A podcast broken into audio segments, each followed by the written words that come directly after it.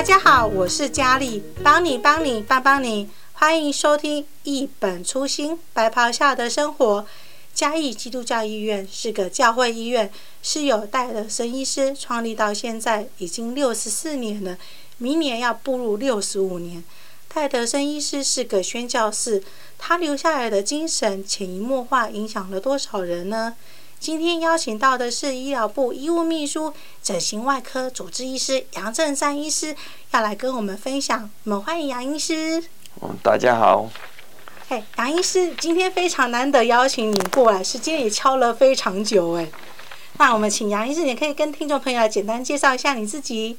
嗯，大家好，我是整形外科杨正山医师。真的好简单哦。那杨医师，我想我们就直接来说一下，杨医师，你来嘉基之前有没有听过戴德森医师呢？嗯，没有，我是八十五年来嘉基啊，之前是没有听过戴德森医师。所以来到嘉基的时候才知道有嘉基是有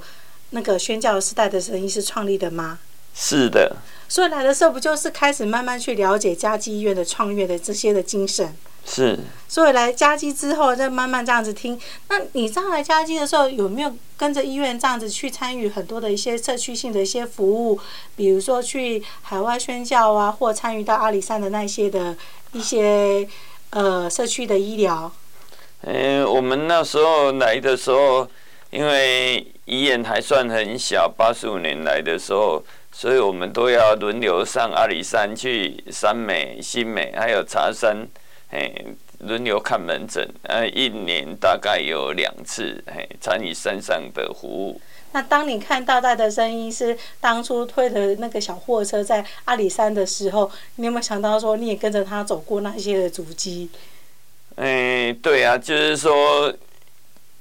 比较有感受是最近这几年了，因为那时候也是都很忙碌，因为除了去山上。就是一年两次之外，其实在医院的地方还是很忙碌哦，看门诊、开刀。可是这两年，因为我们就比较有多的时间，有跟哦，诶，我们周族的诶弟兄有接触啊，慢慢了解，诶，让他感受到那时候戴德生哎真的是做了很好的司机。嗯，对，你这样讲就可以知道说，那个杨医师可以算算，我就可以知道杨医师你现在的几的岁数是多少了。对，因为当初你刚来的时候，应该也算是说，呃，主治医师算是还就是住院训练结束后，然后来医院这边工作嘛，所以开始投入到呃，这主治医师刚开始嘛，所以要全新的投入，所以非常的忙碌，还有临床。那现在就是。呃，慢慢也当了主管，所以比较多的时间参与到很多的一些一些宣教方面的一些服饰，所以可以更加了解、体验到我们戴医师当初投入到宣教的这个服的服务的一些过程。嗯，其实我来嘉基之前，我已经是在高雄长庚当了一年整形外科的主治医师啊，那时候会考虑来。嘉义其实是因为那时候我在高雄当主治医师时候，哎，蛮多病人都是从嘉义转接过来的，嘿啊，所以问起来看那时候的嘉义可能没有整形外科医师啊，所以如果有手啊或是很严重的创伤，大概都要转到高雄长庚去，嘿啊，所以我才知道，哎，这个嘉义地方很缺医生，嘿啊，所以。就隔年八十五年，嘿，当了一年主治医师之后，就来，嘿，嘉基，哎，啊，来嘉基的时候，其实，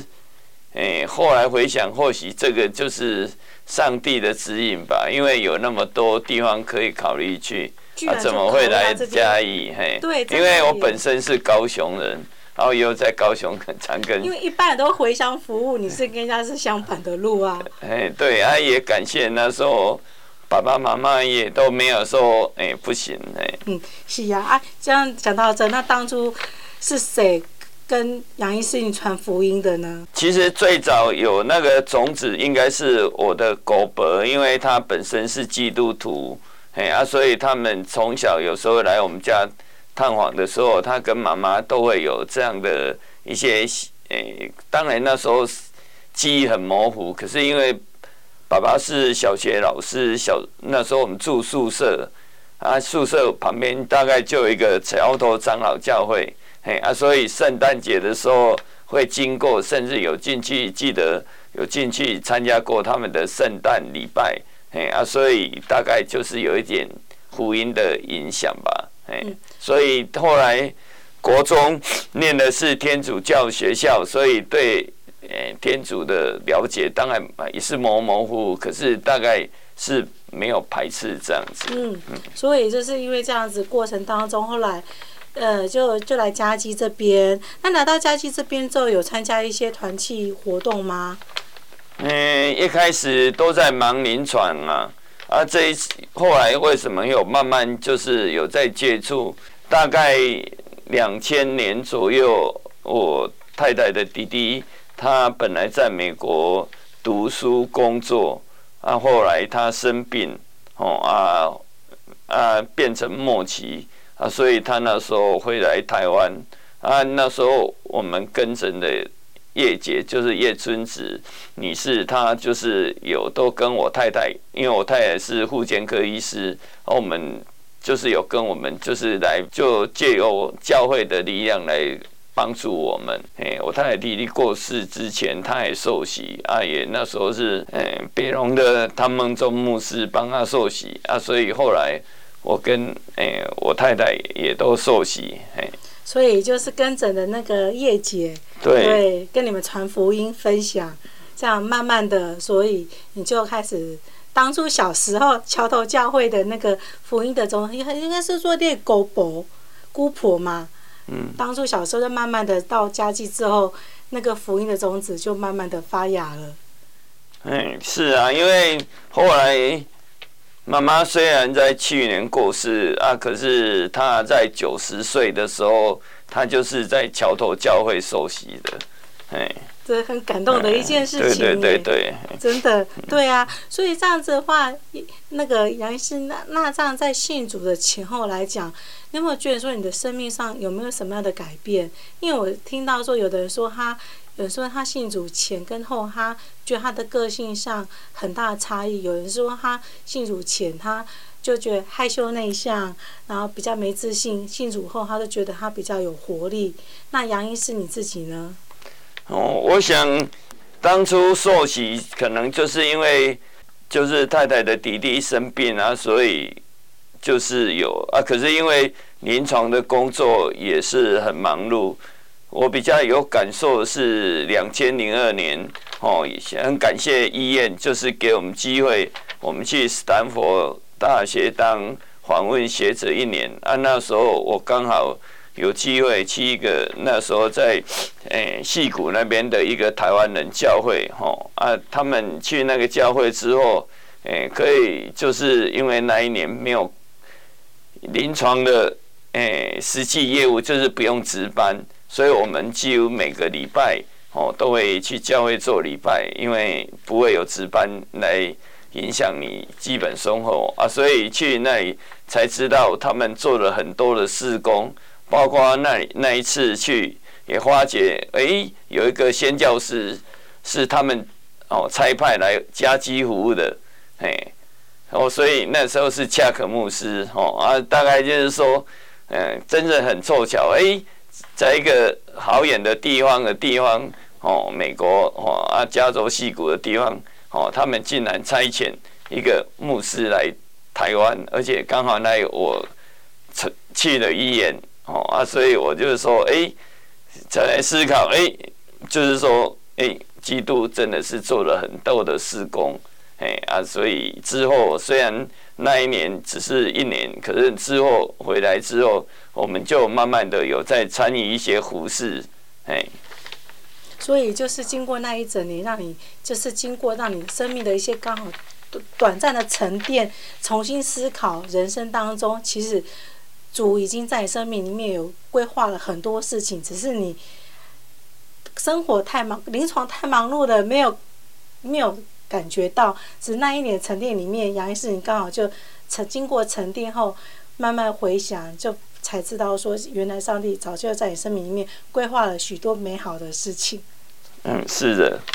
对啊，那也就是因为这样，是不是杨医师你就也会在医院里面？后续之工作，就是在就是呃呃，你想说在呃后面接也开始接受诶、接下一些很重要的任务，比如说又接外科部部主任，我就光是听到外科部部主任就觉得要管好多的